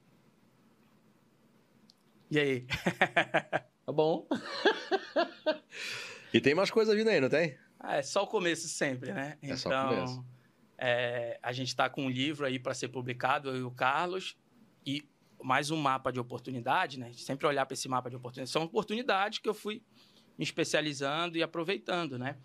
Então agora a gente vai lançar o livro que a gente começou a escrever há um, dois anos atrás, tá? Com a editora Altabooks agora, que é a maior editora de negócio do país. Aceitou o livro, estamos em processo final de publicação. Ano que vem aí, primeiro semestre, certamente a gente vai estar publicando. E esse livro, ele não gera muita renda para gente. Não é esse o objetivo, gerar renda com o livro. Ele gera autoridade.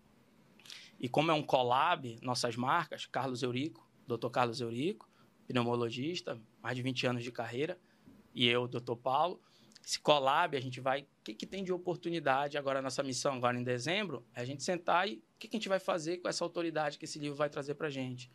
Fazer um circuito de palestra para todo o Brasil. Já tem uma mentoria junto, que é o Médico de Valor, que a gente estava esse final de semana em São Paulo, um evento incrível, junto com a IQS Saúde, que foi a empresa que deu todo o suporte para a gente, lançou a gente lá com os médicos. Então, o que, que a gente vai ter de oportunidade com esse livro que está chegando? Então, está sempre ali tentando e alimentando toda essa cadeia, sabe? Então, a gente está nesse momento, tem as duas empresas, o e-consultório mais no início ali, estamos nos primeiros clientes, validando o resultado, tem um resultado aqui na minha frente, eu tenho que divulgar esse resultado. Pô, que isso. À vontade. É, é um resultado de sucesso aí, o Adolfo. E a gente está criando nossos cases, nossos resultados de médicos que estão tendo, é, tra transformando ali a carreira dos médicos através desses conhecimentos aí. Para quem não sabe, só para contar um pouco da história, uh, o meu canal existe hoje por causa desse cara. Eu lembro que na época você falava da questão de se posicionar no mercado, né, como autoridade e tal. E você falou da importância do YouTube, da tua própria trajetória no YouTube, né, os vídeos que você criou e, e como foram importantes para você. E eu, apesar de ser um cara, como você falou, meio expansivo, né, ocupava alguns espaços ali, eu tinha muita vergonha de gravar vídeo. Professor. Eu tinha muita dificuldade. Dava gravar. aula e não queria gravar vídeo. Não conseguia, não conseguia. Eu, eu, fui, eu fui monitor na faculdade, fazer aquelas aulas, mas, mas na, sentar na frente da câmera, não sei se você vai lembrar, mas a, o meu primeiro vídeo do canal foi que eu gravei com o teu celular. Eu gravei. Lembra disso? Você gravou com o teu celular. Eu demorei mais ou menos uma hora e meia para gravar. E o vídeo final tem seis minutos. Cara, que bizarro isso, né? Legal. Mas a partir dali. Semente. O negócio começou a fluir na minha cabeça. Falei, pera lá, eu consigo fazer. Quando vi o resultado do vídeo, cara, isso aqui tá legal. Falei, pô, gostei. Claro que assim, pô, captação de som não ficou legal, a câmera do celular, aquela coisa meio. Superestrutura agora, é. né? Agora o negócio tá. Agora legal, eu tô no Betamax Studios, aqui na Praia do Flamengo. Faço propaganda dos caras porque eu sou fã dos caras ah, demais. Legal. Roda até aqui no, na telinha, roda anúncio aí, ó. roda anúncio deles. Vou botar o Doutor Invest aí também. Que pô. Se você quiser, pô, é. fica à vontade. Depois você me manda a arte aí pra gente botar legal, aqui. Legal, legal. E, bom, uma outra coisa que, que que eu vi você falar muito, aí é um, um público que está um pouco antes da carreira médica, não sei se você ainda bate um pouco nesse tema, é a questão do fiéis. Se vale a pena ou não ter fiéis. Você ainda trabalha com isso ou não, Parou? É, não, porque isso faz parte do ponto de vista financeiro, né? O médico, Sim. quando ele sai, tem que quitar essa dívida. É, qual é a hora que eu pago? Eu pago logo, eu quito, eu trabalho aqui. Tem muita gente aí, guru da internet, está mandando os médicos quitarem logo a dívida porque é, ele não dorme bem com essa dívida, sabe? Incomoda ele, sendo que a dívida ao longo do tempo ela encolhe. Se tu deixar pagar ela sozinho, ao longo do tempo ela encolhe. E todos os projetos de lei que tem sobre o FIES, eles estão direcionando para ter oportunidade de quitar de forma mais barata. Então, para que, que eu vou estar tá antecipando essa questão do FIES? Ah, vou trabalhar dois anos adoidado para eu quitar porque eu tenho uma dívida. Primeiro, tu entrar no mundo dos negócios, toda empresa ela tem uma certa alavancagem. Claro, tem empresa pequena que não precisa disso. Mas abre qualquer empresa listada em bolsa de valores, tem lá ativos, passivos. A empresa trabalha com no CNPJ é normal ter alavancagem para gerar receita. Se tu for olhar para o CPF do cara que ele está fazendo um FIES, ele está se alavancando para gerar receita. Por que, que ele não pode mudar o mindset dele e aprender a lidar com essa dívida e deixar ela encolher ao longo do tempo e buscar, a gente trata lá no canal, né? As cinco formas de abatimento do FIES. Tem formas lá que consegue chegar até 50% de abatimento da dívida. Com estratégia de carreira, se posicionando no mercado nos locais, nos locais certos, trabalhando, ganhando dinheiro, validando teu plano de carreira e encolhendo a tua dívida. Então, é, quando tu pensar em fiéis, a galera pensa primeiro, vale a pena? Vale. Aí quando, segundo passo, a hora de, é, de pagar, qual é a melhor forma? Toda vez que olhar para a dívida, você pensa, como eu consigo pagar de maneira estratégica? Chama renegociar a dívida. Como eu consigo montar uma estratégia para pagar isso que eu pagaria em cinco anos de trabalho meu, vou pagar em dois? É esse impacto, às vezes, sabe?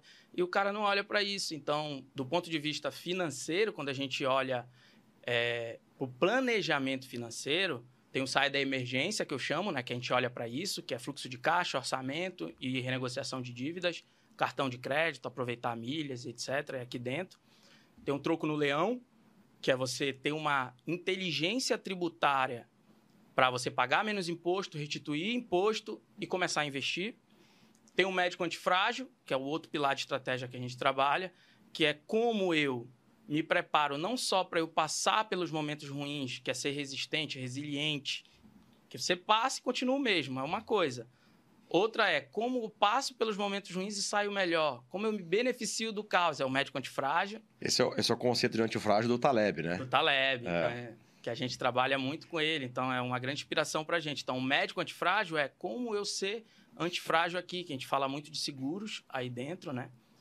E investimentos inteligentes, que aí sim que a gente vai criar uma carteira de investimento, pensando em portfólio, não é o ativo que vai gerar resultado, é como você compõe, tanto em ações, tanto em fundo imobiliário, tanto Tesouro Selic, tanto em caixa. Tenho proteções da minha carteira, ouro, dólar, Bitcoin. A gente monta a estratégia ali.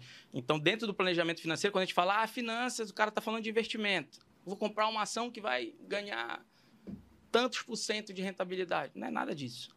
Planejar, é estratégia. Então, olhar, sai da emergência, troco no leão, médico antifrágil, investimento inteligente. Então, dentro da saia da emergência tem essa questão de olhar para as dívidas, os passivos, e tu quitar isso de maneira estratégica. E o FIES, você tem que montar essa estratégia. Tudo isso, tudo isso são vídeos teus que estão no YouTube ou, ou são é, partes estratégicas do produto que você vende? É, isso está dentro da consultoria, né? Ah, tá. Isso está dentro da consultoria. Então, mas o conteúdo que a gente gera fala muito disso. Então, fala dessas etapas.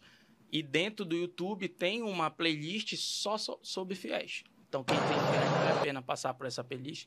Tá, tá uns quatro anos que ela foi produzida. É, tem bastante tempo.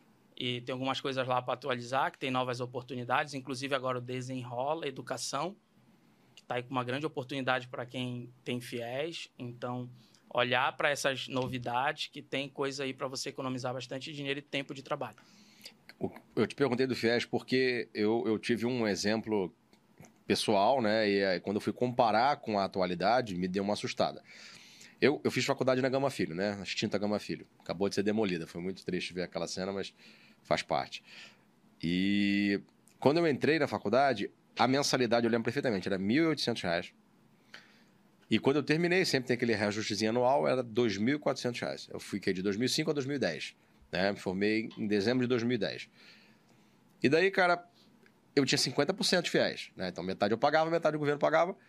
E depois eu me formei, cara. É, levou mais ou menos uns três meses para começar a cobrar. Carência. É, uns três meses ali para dar um respiro, né? Ah, começa a trabalhar, Aí começa a ganhar um dinheirinho. É. E eu lembro que eu comecei pagando mil e pouco, mil cento e alguma coisa.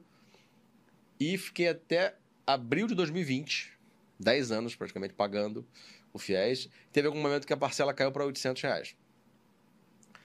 Isso com a mensalidade, igual eu te falei, 1.800, depois foi a 2.400. Hoje, uma faculdade de medicina está custando no barato 8 mil, 9 mil reais. 10 mil tem faculdade. No mínimo, no mínimo. No barato. Te, esse exemplo foi, eu estava fazendo, um grande amigo meu é, conheceu o amor da vida lá em Barretos, fazendo faculdade de medicina. E ela tinha, ela tinha a bolsa de 100% do FIES. Né? E a gente estava um dia conversando, fazendo um cálculo por alto e tal, não sei o quê. Pô, velho, é isso. Lá na época, a faculdade estava custando 7 mil reais, 7 mil reais, vezes 12, vezes 6, Aí tu fala, cara, a pessoa se forma com uma dívida de quase meio milhão. Totalmente mínimo, diferente. totalmente diferente da minha época. E eu formei em 2010, cara. Logo ali, entendeu? Tenho o quê? 13 anos. Tô indo para 13 anos formado. Então, é, é, mesmo com essas dívidas milionárias, compensa fazer o FIES e compensa você é, buscar essas estratégias de renegociação de dívida, de, de... mesmo assim compensa. É, eu faço uns cálculos lá para validar isso do ponto de vista estritamente financeiro, porque se tu for olhar, tu vai estar tá na profissão que eu digo sempre, né, que eu tomei muito risco na minha carreira, né? Então, quando eu fui, entrei na minha jornada nômade, comecei a trabalhar consultório digital, o pessoal falou, pô, tinha, na época eu tinha duas carteiras assinadas nos melhores hospitais de Belém e um contrato com o Estado. Então, tipo, eu tava na vida ideal do médico que. Ah, eu mirei alguma coisa ali dentro. Então, eu tava nesse cenário. Eu larguei tudo isso e abri mão, corri risco para empreender, para criar meu negócio, etc. Só que para o médico, às vezes, ele não olha muito para isso, né? Qual é o risco que ele está correndo? É que, duro de tudo, ele vai ganhar depois 100 por hora, dando plantão. Ah. É nosso chão, esse aqui. É o step ali. Então é 100 por hora, e se eu fizer um corre no mês todo ali, eu consigo chegar a 30 mil no mês, trabalhando adoidado. Então, esse é o nosso mínimo, é o nosso cenário ruim da coisa. Então, para o médico, apesar dele ter muito cuidado, para mim, quando eu tomava risco, na minha cabeça vinha isso. No duro de tudo, deu tudo errado, minha jornada. Os investimentos, minhas empresas, deu tudo errado. O que, é que eu tenho? Tenho uma profissão que me gera 100 reais por hora. Exatamente. Ponto. Então é mais fácil para eu tomar risco ali. Então, quando a gente olha para essa profissão e por todo o propósito que vem envolvido, às vezes para o médico, é fácil tomar a decisão de querer ser médico, entendeu? Só que aí essas dívidas milionárias, etc., tu coloca num, num planejamento de 30 anos de carreira, é insignificante. Sim. Se o cara tiver planejamento financeiro. Então sempre vale a pena se ele tem um propósito mesmo com a, com a, medicina. Claro que se o cara, ah, não, quero ir por dinheiro, tem forma mais fácil de tu chegar nesses resultados, certeza, ainda mais com, com o mercado hoje totalmente digital, as empresas trabalhando nisso. Se for por dinheiro e resultado financeiro, tu consegue outros braços que tu vai chegar muito mais rápido nesse resultado do que seis anos de medicina, mas depois mais seis anos de especialização. Entendeu? Mas bota num, numa janela de 30 anos. Para que essa pressa de se qualificar tão rápido? Às vezes o cara sai cheio de necessidade e tem que entrar direto na residência, porque senão está perdendo tempo e não, não tratou, a qualificação dele não é tão boa porque ele estava cheio de necessidade e tem que estar tá trabalhando, não aproveitou bem a qualificação, se torna mais um, não é acima da média. Então tem umas coisas que se a gente olhar de maneira estratégica, por tempo, para a janela temporal mesmo da profissão, diminui um pouco essa ansiedade e tu vê mesmo o resultado que a profissão pode te dar. Então, certamente, para o cara que tem propósito de ser médico, vale a pena a medicina, mesmo com essas dívidas de meio milhão, um milhão, um curso. Se tu bota numa janela, o quanto tu pode ter de patrimônio com a tua profissão, sendo organizado do ponto de vista financeiro, isso é ínfimo. É, mano. Não é fácil, não. E, cara, é, vou te pedir alguns aconselhamentos em termos de livro. Você já falou aqui para a gente o mindset. Comece pelo porquê. Você pode fazer aí um top 5 de livros que você indica para médicos para mudarem o seu mindset, começarem a ter um olhar um pouco mais de gestão para a questão profissional, ser um profissional liberal, ter uma carreira exponencial como você. É, o, no, o nome, diz. o nome do nosso livro está ali, borderline, para ser definido. Mas eu já vou colocar ele nessa lista aí, né? Não tem como. À vontade. Que é um, um livro que a gente produziu com muito, durante um ano ali produzindo com muito carinho e a gente não trata de dinheiro sem falar de carreira. Então tem personagens dentro do livro que representam momentos de carreira, então acaba se tornando um guia de carreira olhando para o dinheiro. Então vai ser um livro que vai impactar muito a classe, a gente está com uma expectativa bem legal aí sobre o livro. Mas tem livro de colegas médicos que trazem é, muito conhecimento. Um deles é meu sócio, o Carlos é o Mindset médico. E esse que, para mim, para o médico recém-formado, é meio que obrigatório dar uma lida. E do colega Coriolano, Daniel Coriolano. É muito além? Escreve o nome dele, Carlos Eurico Pereira, é, muito além dos plantões e convênios. Escreve assim. Para ver. É isso mesmo, muito além dos plantões e convênios. Um guia para empreender, inovar e prosperar na carreira médica. Exatamente. E o Mindset Médico também é dele, com uma equipe de médicos que fez para ele. Esse livro é transformador. Você lê, não tem como. Mindset Médico. Mindset Médico. Muito além dos plantões de convênio, Mindset Médico, Inteligência Financeira do Daniel Coriolano, outro colega nosso. Ah, inteligência financeira para médicos, né? Para médicos. É, sim, sim, sim. Coriolano eu... tem um cérebrozinho assim na É, cara. eu conheci esse livro. Conheci então, esse livro. É, é de um parceiro nosso também. Ele vai é, escrever algumas coisas de prefaciar e mensagem no nosso livro ali. Vai ter uma notazinha dele, do Daniel. Aí tem um livro meu de cabeceira, que eu estou usando muito, que é Dobre Seus Lucros. Então, é um livro muito legal para essa parte de negócio. Bem, bem legal. Ele ele, o método que ele foi criado foi relacionado com o CEO da Ambev. Como o cara tratava essa questão, então um livro bem, bem legal. E os outros eu já, já tinha dito aí, né? O Mindset Médico e Comece pelo Porquê. Tem algum filme? Mindset Médico não, Mindset. Comece... Tem um Mindset, o livro se chama só Mindset, não é, o nome Mindset. dele? Ou a, a, é até uma capa meio tom pastel, se não me engano, né? Um cérebrozinho. Isso, esse mesmo. Isso. E tem algum filme que você que conte alguma história que você indicaria para o pessoal assistir? Documentário. Tem um documentário que é I Am. I Am do inglês? Isso, eu sou, inglês, estou. Do inglês. Esse documentário eu coloco até dentro da, da, das mentorias, às vezes como indicação, como ele é um documentário que fala muito dessa questão da mentalidade que eu, que eu acho que o médico tem que ter para esse novo posicionamento e minimalista, que também trata a questão de não a gente não ter e mais ser, mais viver. Como eu abro mão um pouco do, da posse para eu viver mais, que essa geração está vindo muito forte com isso, que é a questão do compartilhamento, né? Então eu moro em casa compartilhada, eu uso casa compartilhada, eu compartilha tudo, para de ter as coisas e vive mais. Então, trazer o minimalismo também são os dois documentários aí que eu passo lá. Ah, e tem um da Brené Brown, que é que eu acho bem legal também que eu passo, que é a coragem de ser imperfeito, alguma coisa assim. É, isso que eu falar, acho que é, acho que é exatamente isso. É, tu eu não vi o documentário, eu só, eu é, só um ouvi dela, falar. Tem um TED dela e tem um documentário que está em Netflix, estava, não sei se está mas é bem legal porque a gente quer, como médico, ser o super-homem e às vezes a nossa melhor conexão com as pessoas está em a gente ser um pouco mais frágil.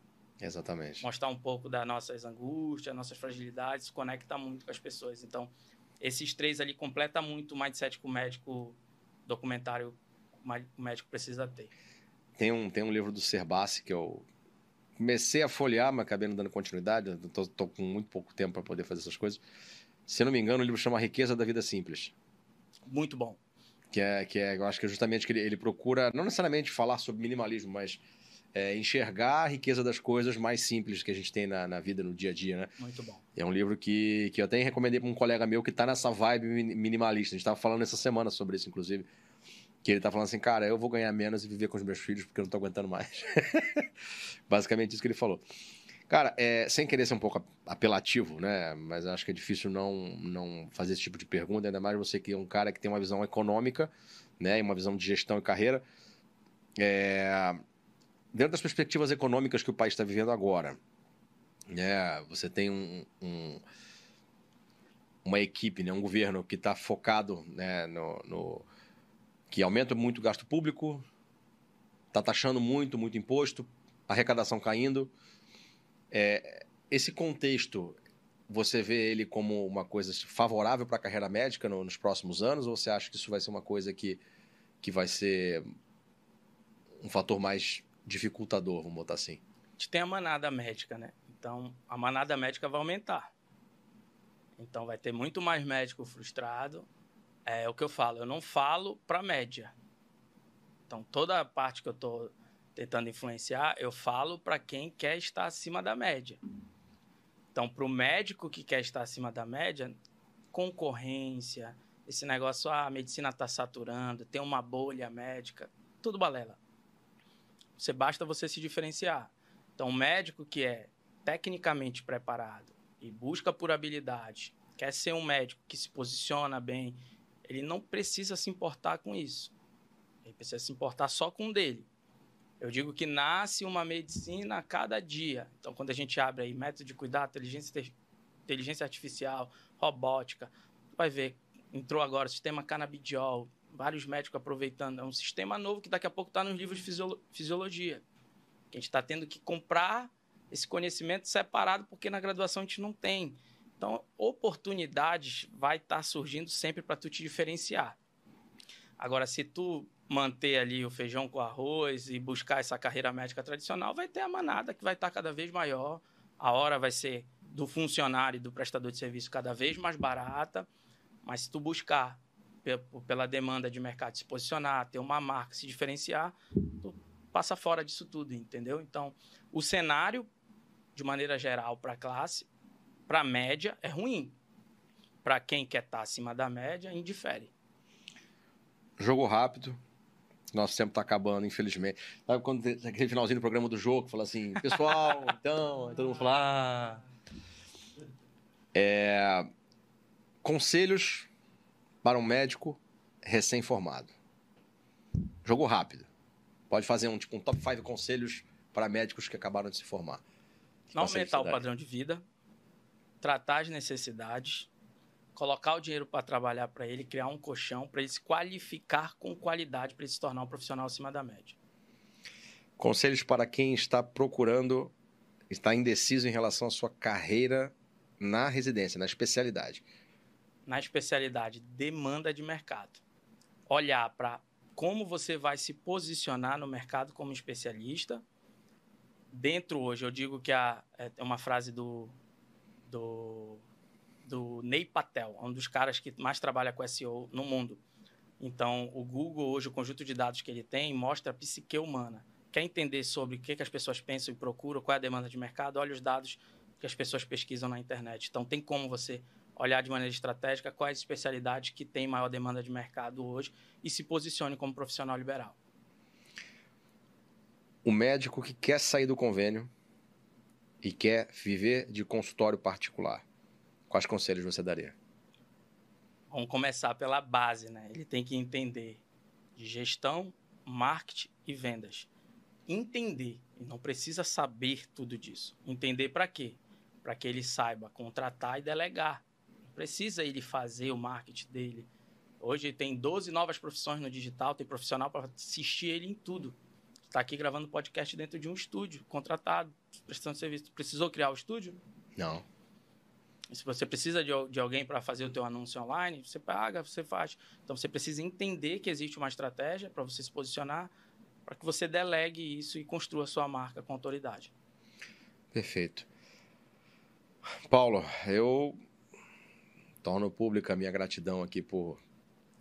Agradeço a Deus por ter te conhecido. Eu não, eu não acredito em coincidências, né? Mas foi uma coincidência muito oportuna da vida nada é por acaso, né? Você foi um cara, um agente transformador na, no meu modo de pensar a respeito da medicina e da carreira.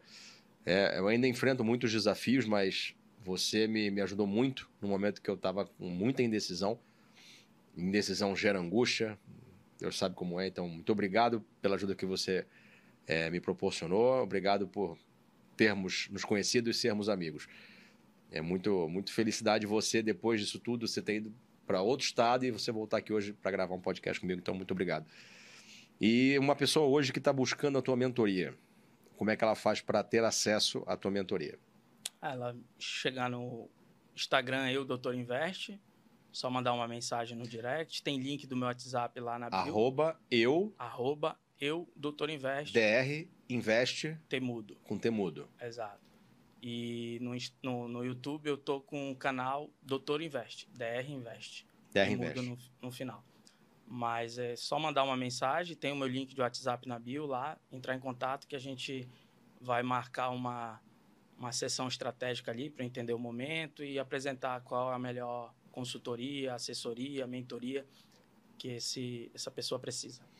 Você atende do médico que está se formando até o cara que já é especialista e já está é, é, enraizado no mercado. Exato. É bem mais fácil quando a gente pega alguém que está sem os vícios, né? Então, no início da carreira, para lapidar e a pessoa buscar ali a direção certa é bem legal. Às vezes a gente pega alguns médicos já mais uma carreira bem estabelecida, alguns compromissos que é bem difícil de mudar, mas também não é nada impossível. Sempre dá para ir melhorando e é, tanto o médico generalista, tanto especialista, tanto o médico no início de carreira quanto com carreira estabelecida, a gente tem soluções aí na empresa para atender esses médicos e melhorar a qualidade de vida deles. E como de praxe, eu sempre peço é, para o convidado deixar uma mensagem final direcionada para o público que você achar melhor. Então fica à vontade, só olhar para aquela câmera ali e deixa sua ah, mensagem. Bem legal. Primeiro eu queria te agradecer de mandar a mensagem. Privilégio muito grande depois de tudo que a gente passou ali, deu é, aquela conversa, não, não vou gravar isso aqui, vai, vamos entrar no consultório lá, ligar a câmera, botar no tripé, vamos fazer esse primeiro vídeo, isso aqui é uma semente, passamos ali quase duas horas para gravar e hoje ver esse teu canal, ver teus resultados, teus números, a tua audiência crescendo, teu engajamento crescendo, teus resultados, isso é para mim é muito gratificante. Ouvir você falando dessa transformação, já tinha dado um depoimento antes para mim gravado, que a lágrima quase escolhe do, escorre do olho ali quando eu ouvi você e sua esposa falando.